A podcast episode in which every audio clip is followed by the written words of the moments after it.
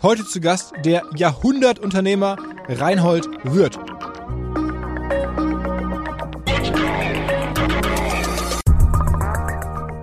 Ich bin jetzt immerhin im 73. Geschäftsjahr tätig, aber ich habe, glaube ich, nie eine Zeit gehabt, wo ich so wenig gewagt hätte, eine Prognose für die nächsten zehn Jahre zu stellen, als jetzt gerade in diesen Tagen. Das ist vom tiefsten Schwarz bis zum blühendsten Rosa möglich und kommt dabei auf die Einstellung, auf die Klugheit oder Dummheit der Menschheit an, wie es weitergeht.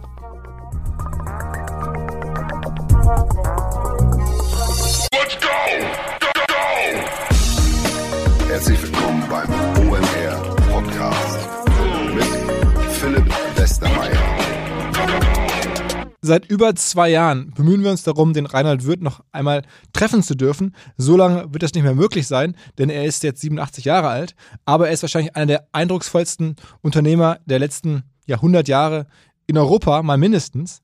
Und ähm, entsprechend heiß war ich auf das Gespräch, habe mich vorbereitet, habe seine Biografie gelesen, zumindest eine davon, die der Helge Timmerberg geschrieben hat, habe extrem viel recherchiert, habe dann auch noch auf der Zugfahrt von Hamburg nach Würzburg gelesen in einem Interview, dass er eigentlich erwartet, dass man bei wichtigen Terminen Krawatte trägt und er das selber auch tun würde und alles andere ein Affront wäre. Bin dann an meinem Zielbahnhof in Würzburg ausgestiegen und habe da aus der Entfernung vom Bahnhof gesehen, es gibt ein C&A und bin dann schnell zum C&A und habe mir für 12 Euro eine Krawatte gekauft, so eine schwarze und habe die dann über ein grünes Hemd, das ich Gott sei Dank den Tag anhatte, ähm, drüber gezogen und dachte mir, das passt doch ganz gut.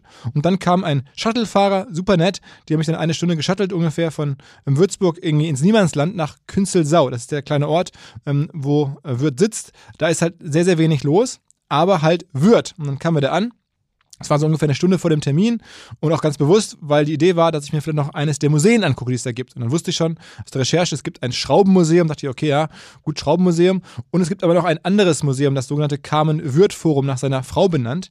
Und dann habe ich die Dame, die mich da durch das Museum geführt hat, direkt gefragt, ähm, ja, wie viel ähm, Kunstwerke besitzt denn der Herr Wirth? Und dann hat sie gesagt, ja, so 18.000.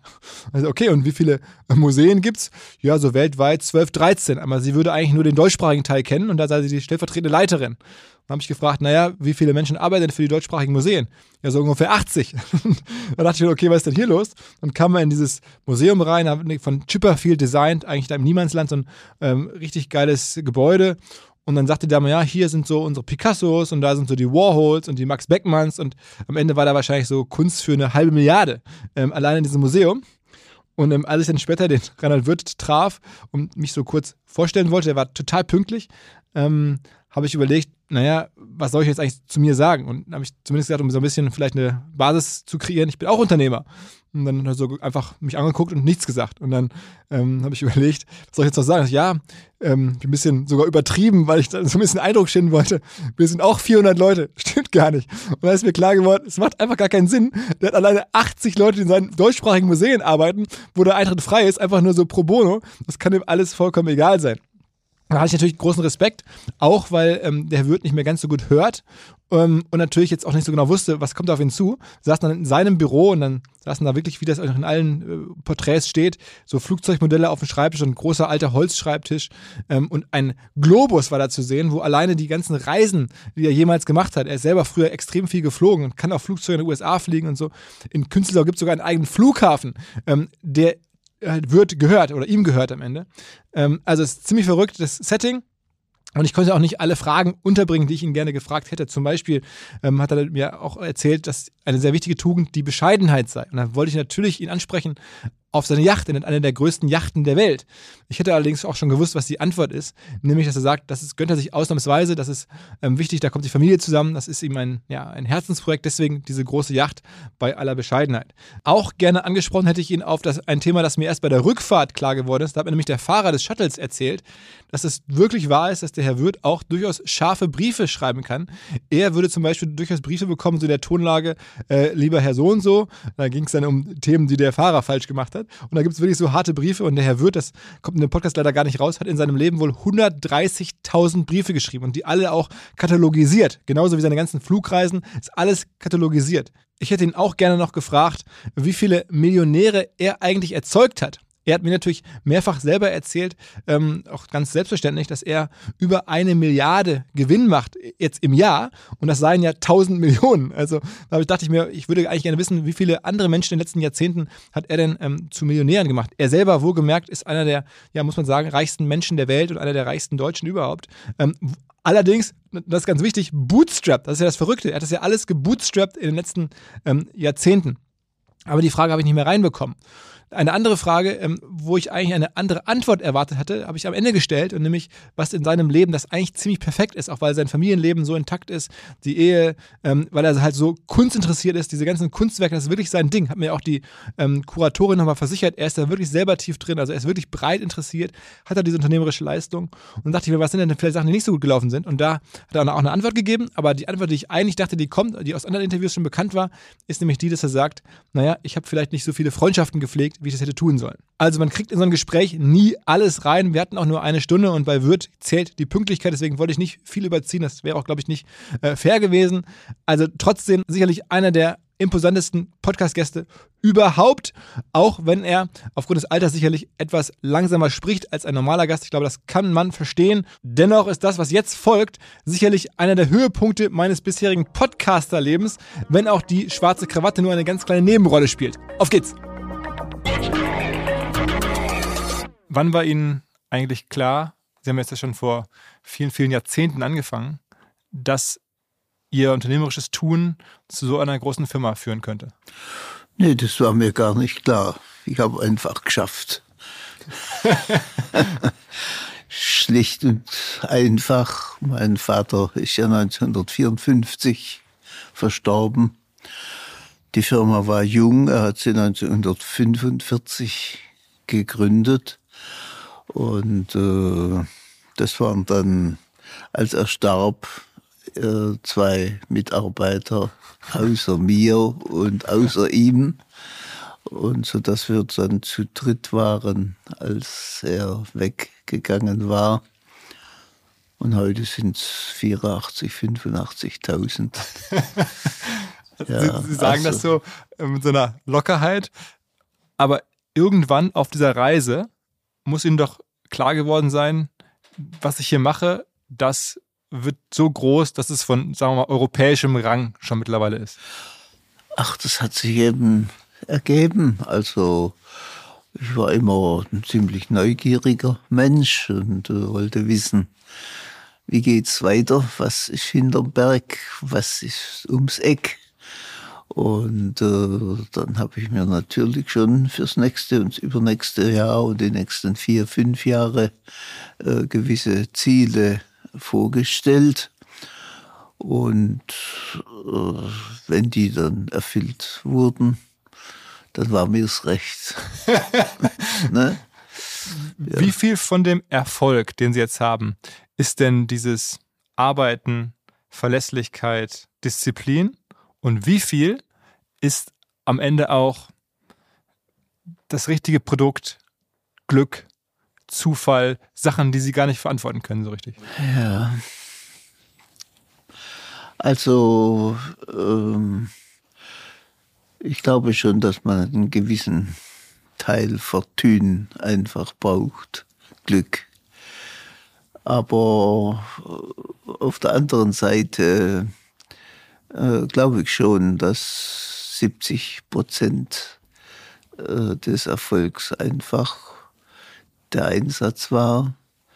Es war das ganz gute Gespür, was ich offensichtlich auch für Menschen entwickelt habe. Es ist mir gelungen, viele äh, Mitarbeiter und Mitarbeiterinnen zu finden, die überdurchschnittlich loyal waren, die überdurchschnittlich sich eingefunden haben in diesem Unternehmen und sich wohlgefühlt haben. Also mit anderen Worten, das Betriebsklima äh, hat von vornherein, von Anfang an eine große Rolle gespielt. Es war geprägt von einer gewissen Harmonie, von einem äh, Streben nach äh, Gerechtigkeit, nach Ehrlichkeit, nach Berechenbarkeit und äh, auch Spaß zu haben. Also so, ich war ja jung. Ich meine, äh, mit 19, 20 Jahren anzufangen, ist man ja eigentlich noch ein Bube. Und äh, wir haben dann schon äh, auf den Messen so abends äh, noch ganz schön äh, gebechert und gefeiert, nicht?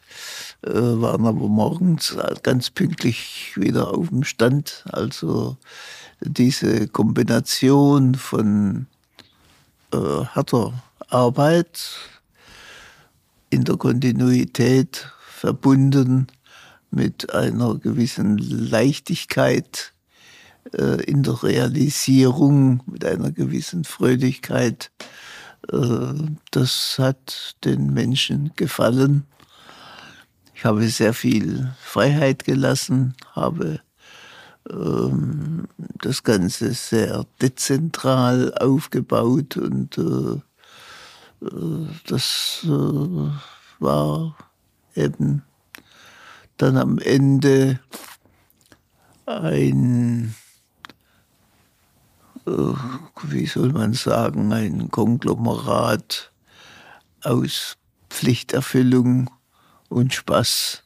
Aber Härte gehört auch dazu, kann man lesen. Also dass Sie durchaus, glaube ich, intensive Briefe schreiben können oder es auch so strukturell bei Ihnen im Vertrieb so ist, dass wenn jemand die Vertriebsziele nicht erreicht, was ja messbar ist, dass dann auch schon Konsequenzen, anderes Dienstfahrzeug auf einmal oder ähnliches. Gibt es so Anekdoten? Ja, natürlich. Äh, äh, die Leistung äh, wurde schon äh, verlangt am Ende. Und am Ende haben sich natürlich auch nur die im Unternehmen gehalten, die geleistet haben. Äh, die anderen, die einen schlauen Job gesucht haben, haben sich hier nie wohl gefühlt. Die sind dann meistens von alleine wieder wei weitergezogen. ne? Ja, ich hatte einen ganz äh, äh, spektakulären Fall, noch gar nicht so lange her, das ist jetzt vielleicht zwei, drei Jahre her, äh, in einem Unternehmen in den USA, was wir dort haben. Wir haben dort viele, wir machen fast eine Milliarde Jahresumsatz in den USA. Äh, das ist eine kleinere Einheit gewesen und äh, da ging es eben nicht voran, ging es nicht vorwärts. Dann wurde es dem dem Regionalleiter einfach zu dumm. Dann hat er die ganze Führungsmannschaft von neun Leuten gekündigt und hat also das ganze Führungsteam komplett ausgewechselt. Das Verrückte ist, nachdem die dann alle weg waren, ging es plötzlich ganz schön aufwärts. Nicht? Also äh, man sieht, äh, wenn man äh, die richtigen Personen hat, und die richtige Kombination in der, äh, in der Unternehmenskultur, äh, dann äh, läuft das Ding eigentlich von alleine, kann man sagen. Ne? Und ich meine, wir haben ja letztes Jahr 17,1 Milliarden also Umsatz gemacht, nicht? Und haben 1,1 Milliarden also Gewinn einfahren können vor Steuer. Äh, das sind natürlich schon äh, Dimensionen, die ich mir hätte nie träumen lassen als junger Mann, dass ich mal dahin kommen würde.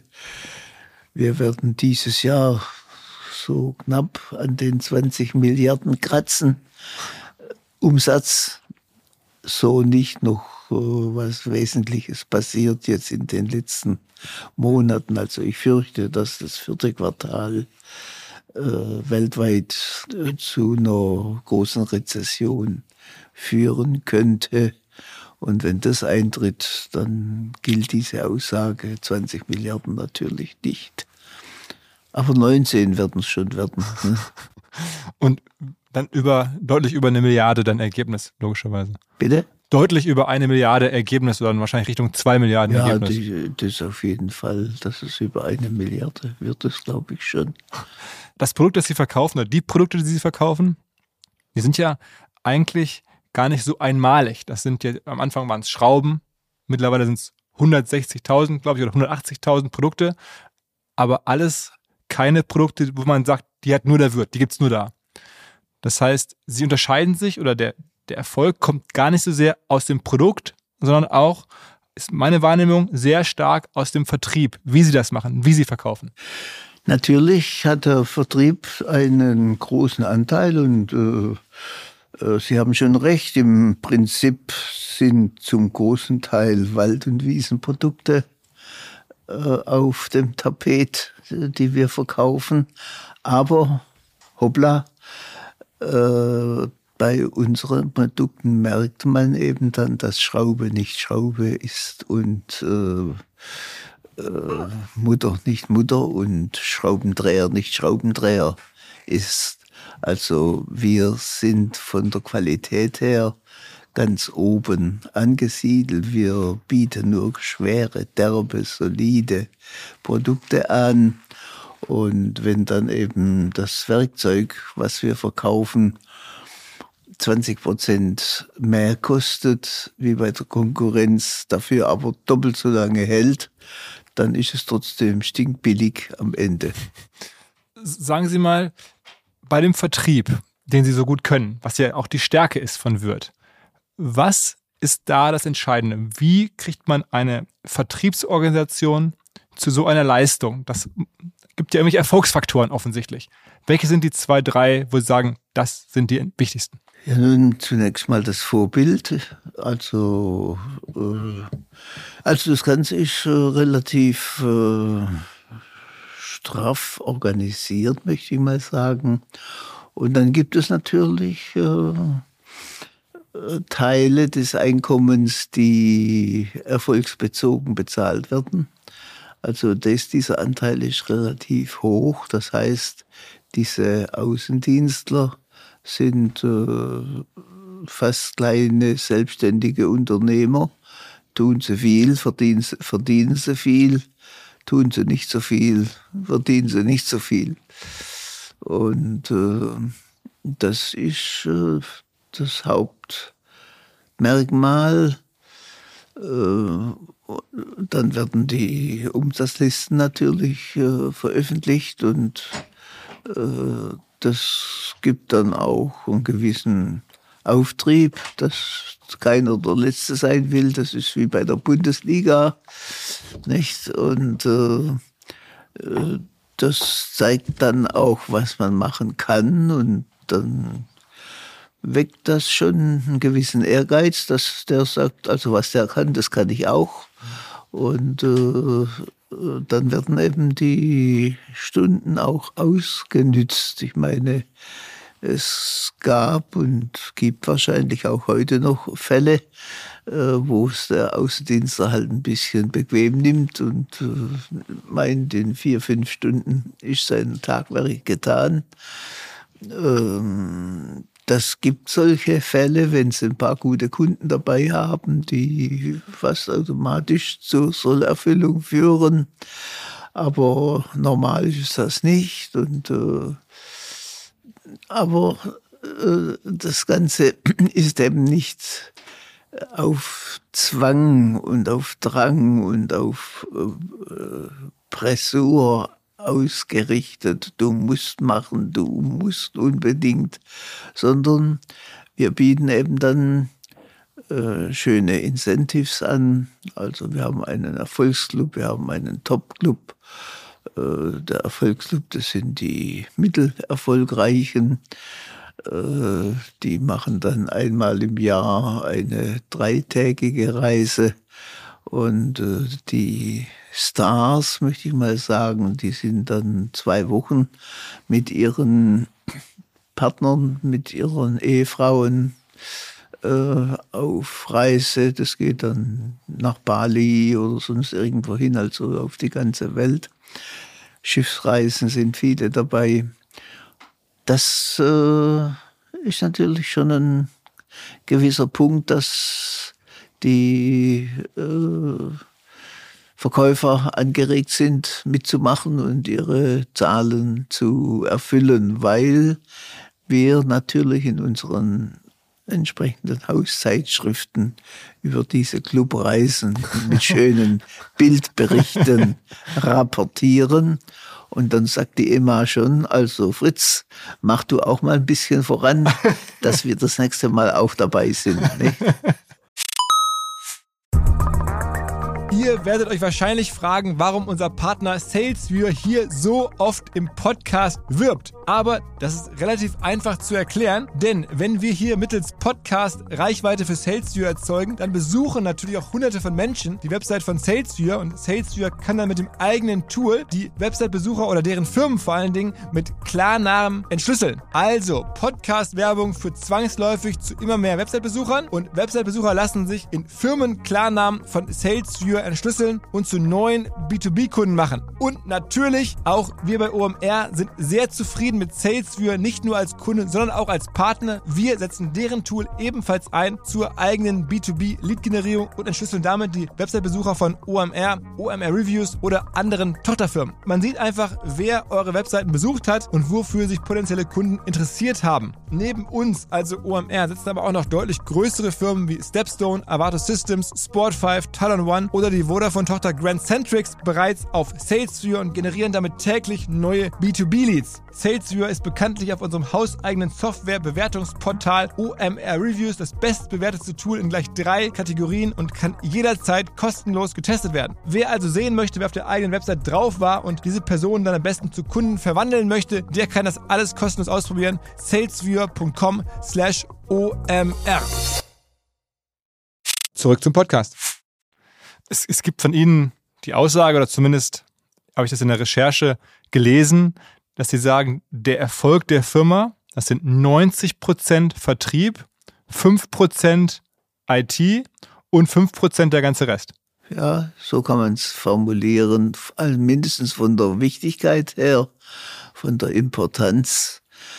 Ähm, ich meine, das stimmt natürlich nicht von der, von der Stundenzahl, aber von der Wichtigkeit her stimmt es so schon. Allerdings muss ich sagen, nimmt die Bedeutung des Außendienstes ab in den letzten Jahren durch den E-Shop.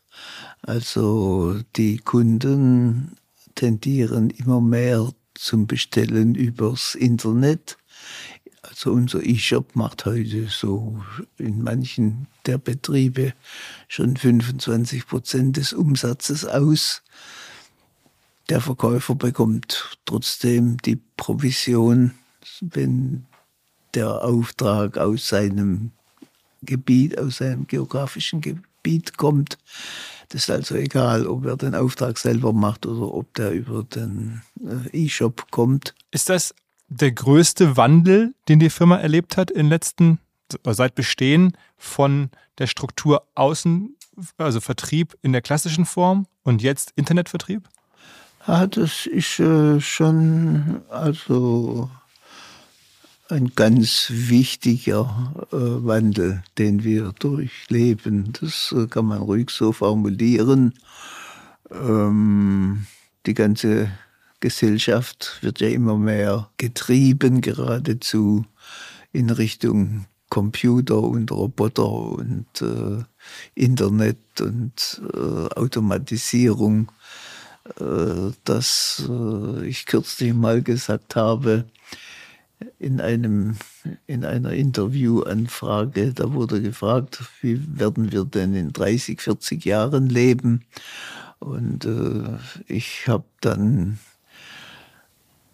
was Verrücktes formuliert und habe gesagt, ich kann mir vorstellen, dass, also wenn überhaupt noch was da ist, wenn nicht äh, wir jetzt im, am Beginn des Dritten Weltkrieges stehen und es ist nachher gar nichts mehr da nach den Atombombenwürfen.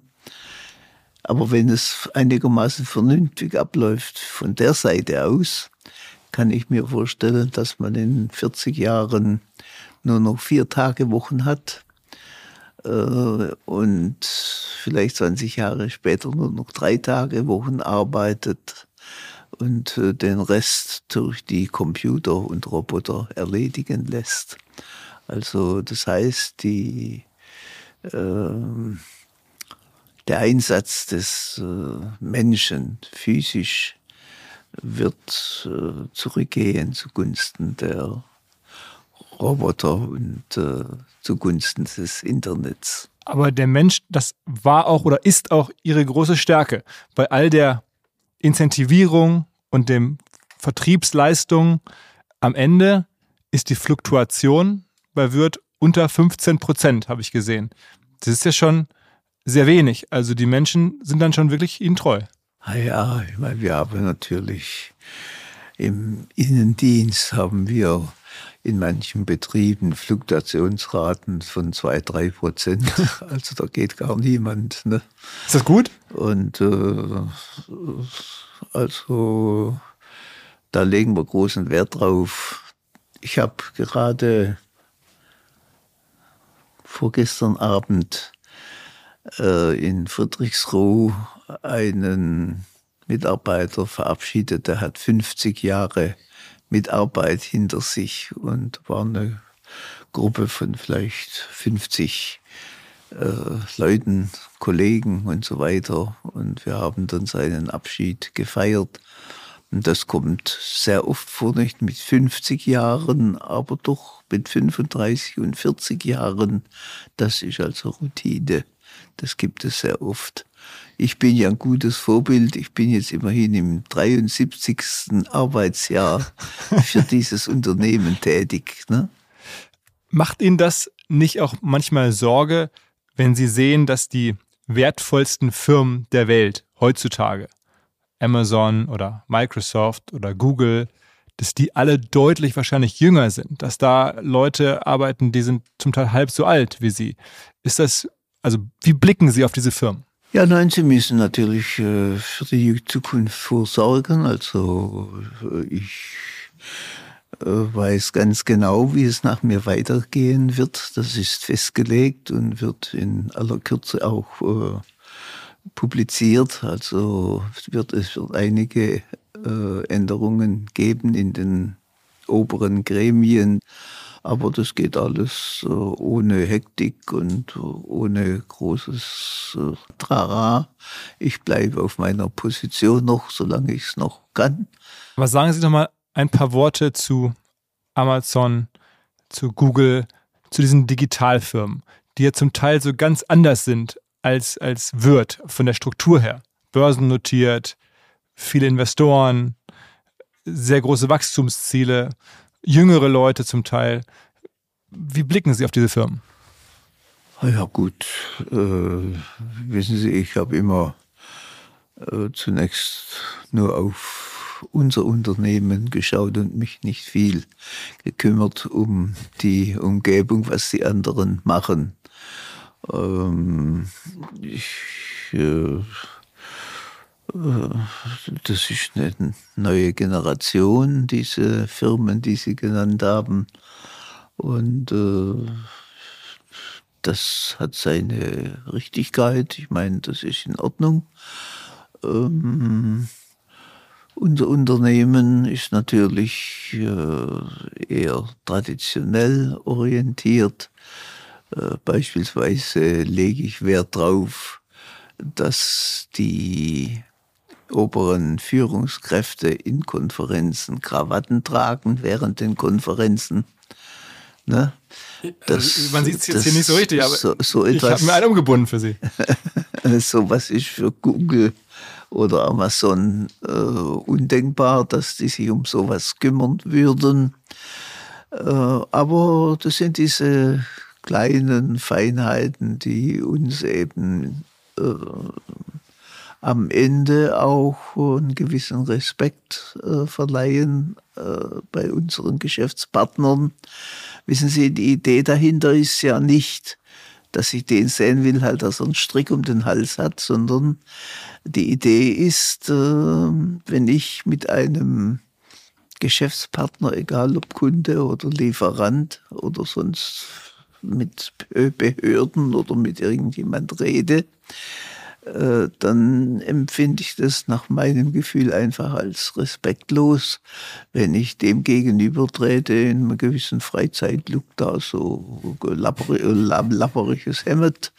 Und, und äh, ich meine, wenn ein äh, Chef eines Weltunternehmens äh, zu Frau Merkel marschiert zum, äh, zu einer Besprechung in, in, ohne Krawatte, äh, dann empfinde ich das einfach als ungehörig und als eine, fast als Beleidigung der meiner Gesprächspartnerin gegenüber. Äh, ob das in zehn Jahren noch so ist, bei mir sowieso nicht, weil ich ja jetzt 87 bin. Und äh, das ist logisch, dass mein Wirken dem Ende zugeht, ganz automatisch. Aber es soll ja darüber hinaus weitergehen. Und äh, was dann die neue Konzernführung macht, ob die sagt, jetzt, jetzt schneiden wir den alten Zopf ab und äh, kippen die Krawattenpflicht. Äh, das können sie ja dann im Fasching machen. Ne? Wie ist denn Ihr Gefühl oder Ihr Blick auf die Zukunft zum Beispiel von Deutschland? Man ist ja nun nach wie vor auch für Würth ein großer Markt. Ich glaube, 40 Prozent des Umsatzes machen sie nach wie vor in Deutschland. Jetzt ist ja viel die Rede von Verwerfung, Weltenwandel. Ähm, sie haben ja gerade von Rezession auch schon gesprochen. Was, was erwarten Sie für Deutschland in den nächsten fünf bis zehn Jahren? Das ist eine ganz schwierige Frage. Die Antwort ist noch viel schwieriger. Also das ist so eine breite, eine Bandbreite, möchte ich mal sagen, äh, wo ich nicht äh, mir wagen würde zu prognostizieren, wie es aussieht. Das kann auf der einen Seite sein, dass sie eine atomzerstörte Brache vor sich haben. Im ungünstigsten Fall bis hin eben zur Vier-Tage-Woche mit äh, noch mehr Freizeit und noch mehr Tamtam -Tam und noch mehr Oktoberfestrummel. Und äh, Festlichkeiten, Festivitäten, Festspiele. Ähm, also, wie gesagt, da ist alles drin und das wird darauf ankommen, wie die Menschen eben die Zukunft gestalten. Also, äh, das ist, ich glaube, ich bin jetzt immerhin im 73. Geschäftsjahr tätig, aber ich habe, glaube ich, nie eine Zeit gehabt, wo ich so wenig gewagt hätte, eine Prognose für die nächsten zehn Jahre zu stellen, als jetzt gerade in diesen Tagen. Das ist vom tiefsten Schwarz bis zum blühendsten Rosa möglich und kommt dabei auf die Einstellung, auf die Klugheit oder Dummheit der Menschheit an, wie es weitergeht. Ist Erfolg in dem Sinne für Sie wichtig? Es gibt die Anekdote in Ihrer Biografie äh, von Herrn Timmerberg, wo beschrieben wird, dass ich glaube, Ihr Enkel Ihnen eine SMS schickt, wenn die neue Forbes-Liste rauskommt, wo die reichsten Menschen der Welt draufstehen und Ihnen kurz schreibt, also Ihr Enkel schreibt Ihnen, auf welchem Platz Sie dann aktuell sind. Ja, das kann schon passieren.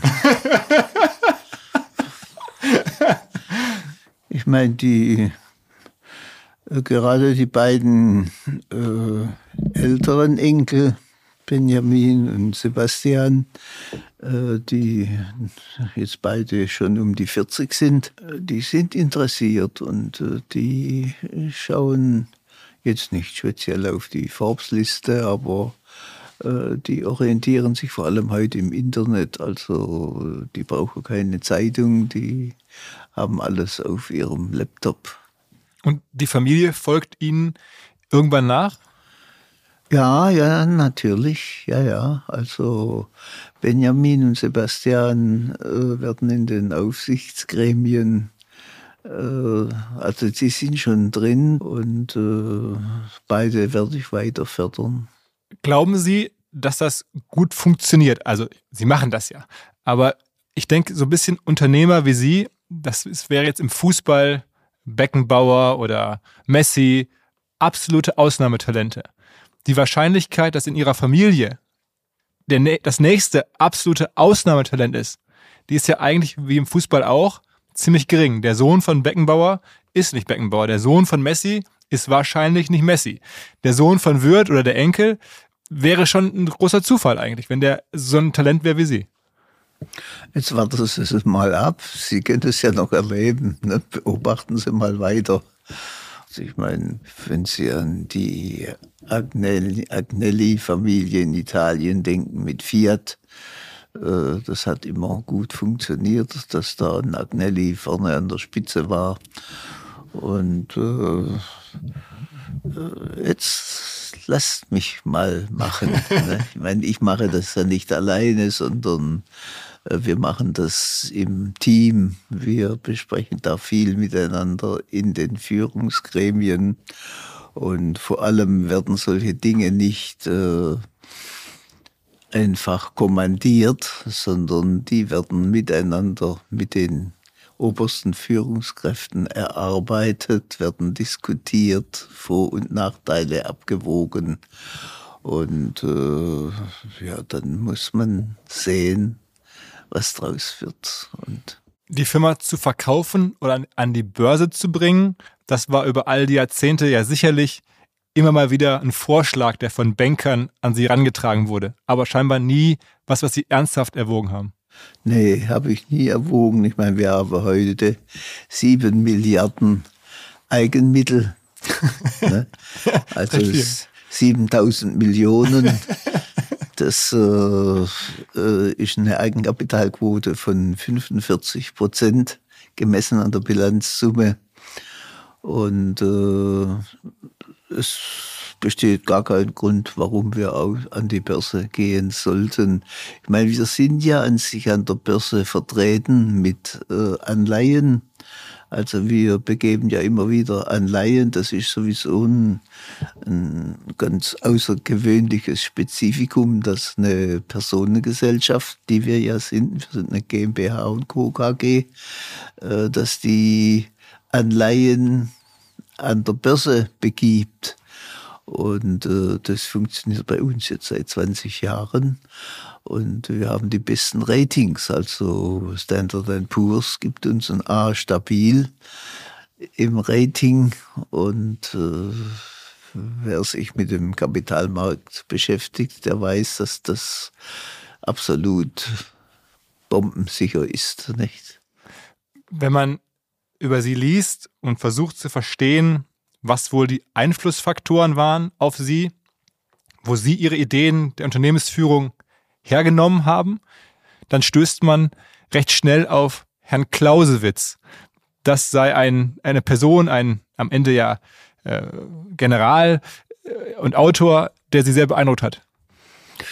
Ja, ist ja interessant. Dieser Clausewitz, der geistert immer wieder. Ich habe erst vor ein paar Tagen aus irgendeinem Interview von irgendeinem ehemaligen General äh, äh, gelesen, dass der heute noch Clausewitz in Zusammenhang mit dem Ukraine-Krieg zitiert. Also der ist heute noch aktuell. Und äh, ich finde schon, dass das, was äh, der von sich gegeben hat, äh, wirklich zukunftssicher ist. Gibt es da einen Leitsatz oder eine Kernregel, die Sie besonders erwähnen würden, wo Sie sagen, das ist typisch für Clausewitz? Der hat ja so viel äh, gesagt und ich meine, ich bin ja kein Militärhistoriker, ich war nie Soldat, habe zu den weißen Jahrgängen gehört, und äh, bin nie Soldat gewesen. Ich weiß bloß, dass ein General höher ist wie ein Unteroffizier. äh, aber viel mehr weiß ich nicht. Und äh, gleichwohl hat der Clausewitz natürlich äh, Grundsätze aufgestellt, die auch heute noch äh, Gültigkeit haben, wenn Sie jetzt an die neueste Entwicklung in diesem Ukraine-Krieg schauen. Äh, das ist typisch Clausewitz, den Feind einfach komplett zu überraschen mit einer ganz anderen äh, Aktion, die man vorher äh, ganz anders angekündigt und aufgebaut hat als, als Ziel und damit die Kräfte des Feindes an der, an der ganz falschen Stelle stehen und man fast durchspazieren kann sozusagen an anderer Stelle. Also ähm, ich meine, solche ähm, Stellungnahmen und Kommentare äh, können Sie natürlich auch aufs Geschäftsleben übertragen. Und äh, das habe ich äh, immer wieder mal auch äh, realisiert. Ich äh, meine, dass äh, der Karl von Clausewitz in den Bürobibliotheken der obersten Führungskräfte viel zu wenig vertreten ist. Wir haben einen neuen Partner hier im Podcast, an dem wir mit OMR auch zu einem ganz, ganz kleinen Teil beteiligt sein dürfen. Die Rede ist von Along, eine Firma, die folgendes Problem löst. Und zwar B2B-Verkaufsprozesse sind sehr kompliziert meistens. Es werden verschiedenste Materialien hin und her geschickt, Präsentationen, Videos, Angebote, Case Studies, Kalkulationen in verschiedensten Iterationen mit verschiedensten Menschen in den jeweiligen Verteilern. Ihr kennt es alle, E-Mail-Schleifen, E-Mail-Ping-Pong. Das macht den Prozess häufig kompliziert und zieht ihn sehr in die Länge. Und vor allen Dingen gibt es gar keine Insights aktuell über das Verhalten der Käufer. Also man sieht gar nicht als jemand, der das Angebot unterbreitet, was auf der Gegenseite so passiert. Und genau das ändert jetzt Along. Die bauen die sogenannten Along Spaces, also digitale Sales Rooms, in denen alle Materialien hochgeladen werden können, in denen sich die verschiedensten Parteien austauschen können. Es entstehen einfach drei Vorteile. Man muss nicht mehr in irgendwelchen E-Mails nachsuchen. Angebotene Lösungen und Zahlen und Grafiken können schnell überall in Meetings geteilt werden. Und als Verkäufer sieht man natürlich, wer wann sich über welche Sachen informiert hat, worauf zugegriffen hat. Und man kann Informationen auch live anpassen. Along funktioniert also hier wie ein Co-Pilot, analysiert das Engagement der Interessenten und stellt sogar Empfehlungen für den nächsten Schritt zur Verfügung. Technisch aufsetzen aufsetzen, kann man das alles in wenigen Minuten auch mit dem jeweiligen eigenen CRM verbinden. Das macht Along. Wir glauben auch deswegen dran, weil es im Bereich Digital Sales Rooms die Nummer 1 ist auf unserer hauseigenen Softwareplattform auf OMR. Reviews natürlich alles DSGVO-konform. Wer mehr wissen oder vielleicht eine Demo angucken möchte, alle Infos along space, ein Wort along space, space auch ausgeschrieben, alongspace.com slash OMR. Und wenn ihr jetzt über diesen Link kommt, also als OMR-Hörerin oder OMR-Hörer kommt, dann bekommt ihr drei Monate gratis, wenn ihr für ein Jahr bei Along abschließt. Zurück zum Podcast. Wie ist es Ihnen denn noch gelungen, außer über den Vertrieb die Marke Wirt zu bauen? Also ich meine, welche Rolle spielt da zum Beispiel Sport oder Kunst? Das sind ja auch große Elemente in Ihrem Leben. Natürlich spielt Kunst und Kultur eine wichtige Rolle in der Marke. Aber die Grundbasis ist natürlich, dass die Marke Wirt identifiziert wird mit absoluter Spitzenqualität. Aber Sie bauen ja auch die Marke darüber auf, sagten Sie gerade schon so ansatzweise, dass halt Sie bewusst an allen Standorten oder an vielen große Kunstsammlungen direkt in den Büros oder an den ähm, ja, Landesniederlassungen haben, zum Teil riesige Museen. Wir sind, glaube ich, einer der größten Kunstsammler Europas. 18.000 ähm, Elemente in ihrer Sammlung. Und das ist ja auch eine geschäftliche Idee dahinter, glaube ich, oder? Ja, äh, ich meine, das äh, am Anfang äh, war das natürlich äh, auch ein Entfliehen vom Tagesstress, möchte ich mal sagen.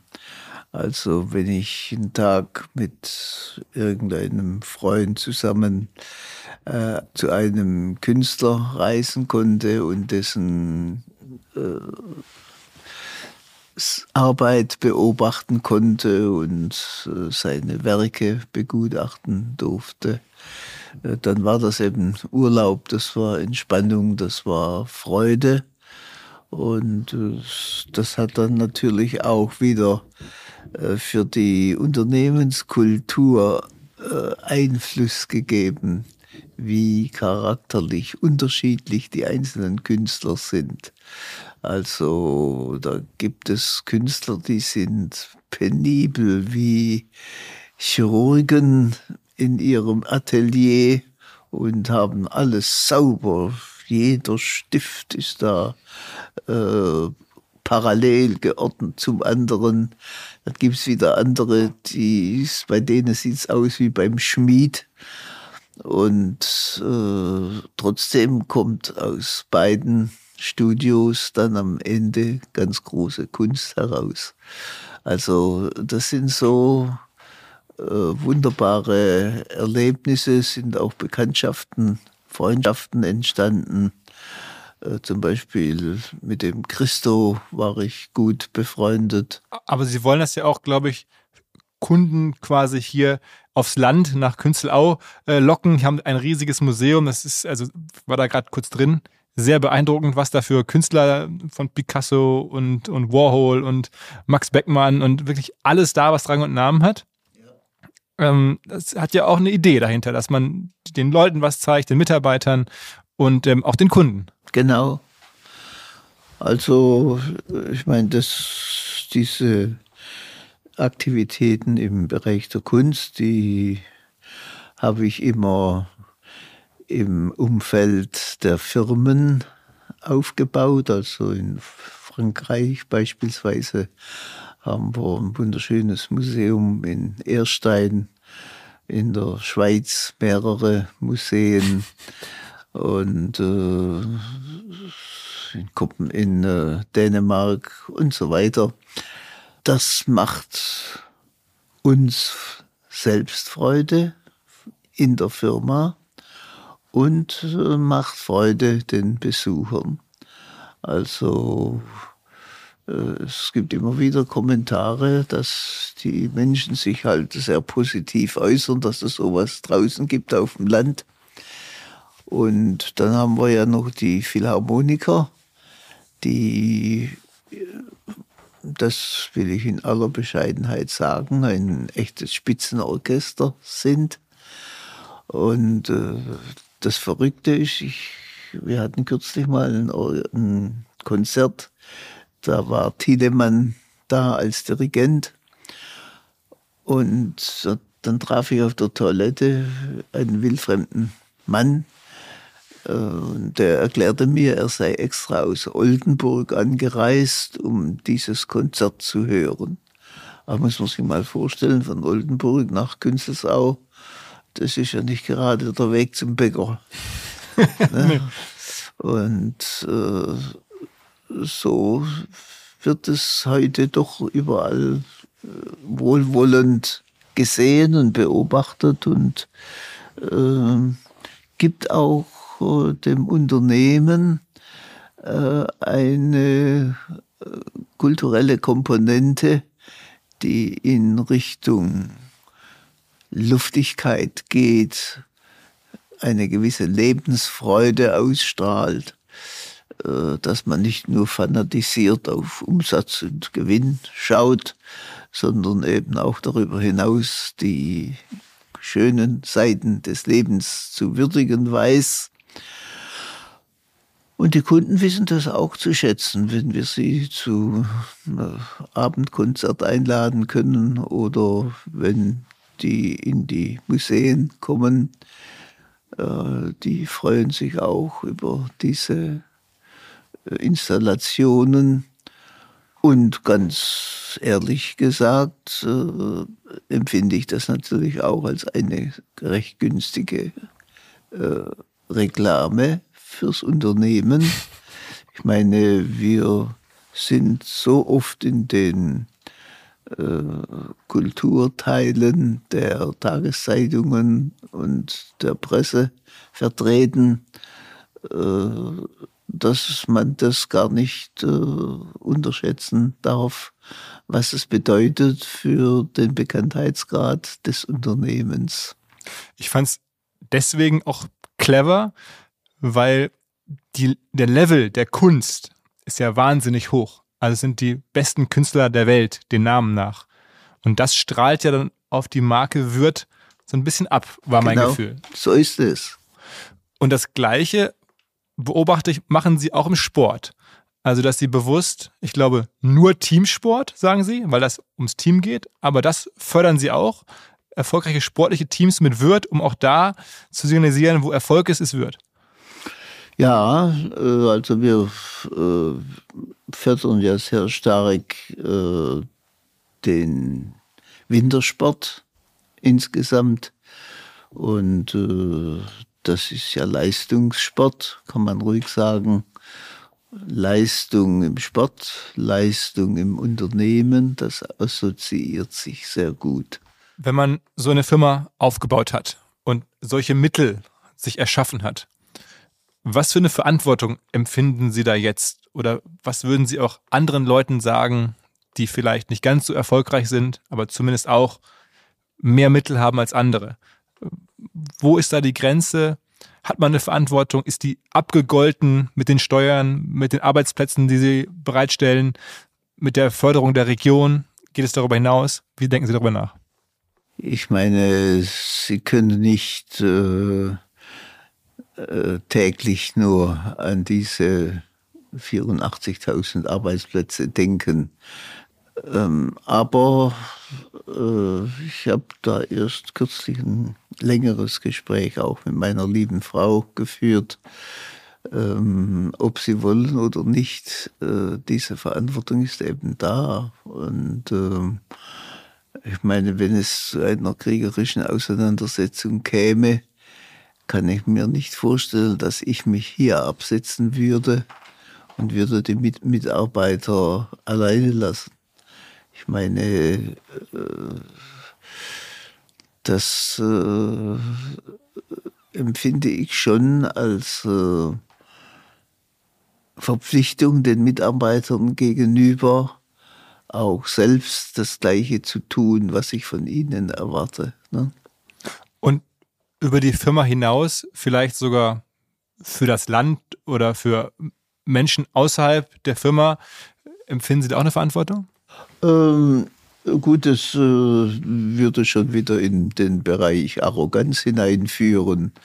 Ich habe keine Legitimation äh, fürs Land äh, zu sprechen oder etwas zu tun.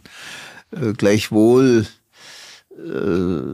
ist natürlich unser Unternehmen hier in dieser Region nicht nur bekannt, äh, sondern äh, wir machen auch äh, mit Spenden und so weiter äh, viele Dinge, die äh, am Ende in die Öffentlichkeit hineinwirken.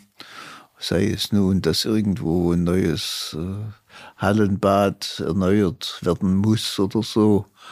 Oh, das geht dann schon in, den, in dem Fall ist 1,5 Millionen, habe ich dazu gesagt, äh, als Teil Renovierungsbeitrag. Ähm, und ansonsten, wenn irgendwo Kinderfeste sind oder Schulenfeste oder so, äh, dann ist das Unternehmen natürlich dabei mit gewissen Spenden. Letzte Frage. Wenn man so über sie liest und recherchiert, dann hat man das Gefühl, sie haben ein sehr, sehr perfektes Leben geführt. Auch eine Beziehung, ihre Frau, ähm, ja, bis heute da keine Trennung, keine jüngeren Gefährtin, nichts davon. Ähm, die Firma, das ganze Werk, die Kunstsammlung. ihre Interessen in alle verschiedensten Bereiche hinein. Es gibt so einen Globus im, in, in, in, im Museum, sage ich, da, wo ihre ganzen Reisen draufstehen, wo sie überall waren auf der Welt. Wahnsinn, die ganze Welt bereist. Trotzdem, was bereuen Sie? Was würden Sie sagen, würde man anders machen, wenn man nochmal neu anfängt oder wenn Sie noch 20, 30 Jahre oder 40 Jahre jünger wären? Was wäre, was, was war nicht optimal? Ach, also auf Anhieb ähm, fällt mir nichts Wesentliches ein, was, was ich anders machen würde. Ich meine, ich bin mit meiner Frau jetzt 66 Jahre verheiratet. Glückwunsch. Ja. Und äh, ich habe oft gesagt zu äh, Bekannten oder so, die sich haben scheiden lassen, lass das Ding bleiben, in fünf Jahren ist wieder genau das gleiche. Also äh, ich bin da mehr für Kontinuität und, und äh, es hat sich auch gelohnt. Ich meine, ich bin meiner Frau auch sehr dankbar.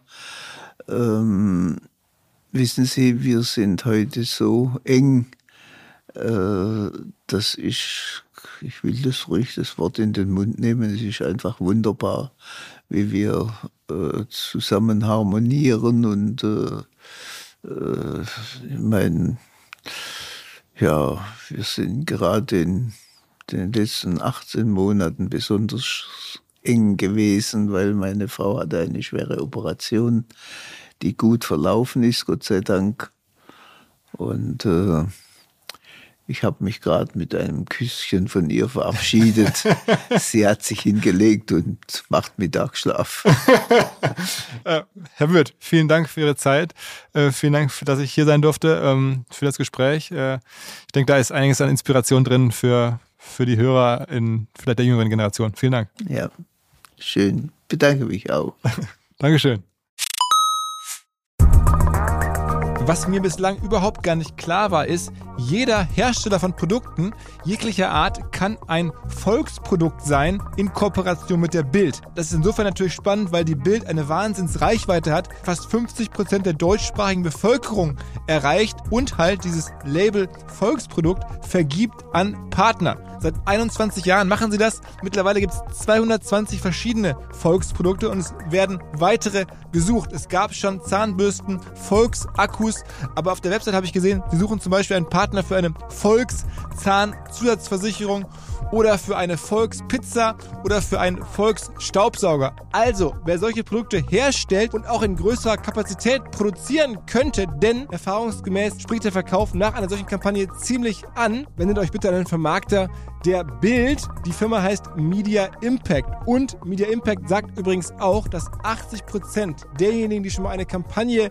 in dem Bereich gebucht haben, das wieder tun. Wer jetzt hier erstmals von dieser Möglichkeit gehört hat, bekommt auf seine erste Buchung auch ein Media-Bruttovolumen von 220.000 Euro on top. Wendet euch dazu bitte direkt an Media Impact ein Wort www.volks-produkt.de slash Bild slash Volks-Produkt und erwähnt einfach im Gespräch mit den Ansprechpartnern und Ansprechpartnern dort, dass ihr über OMR kommt und dann gibt es diesen Zuschlag.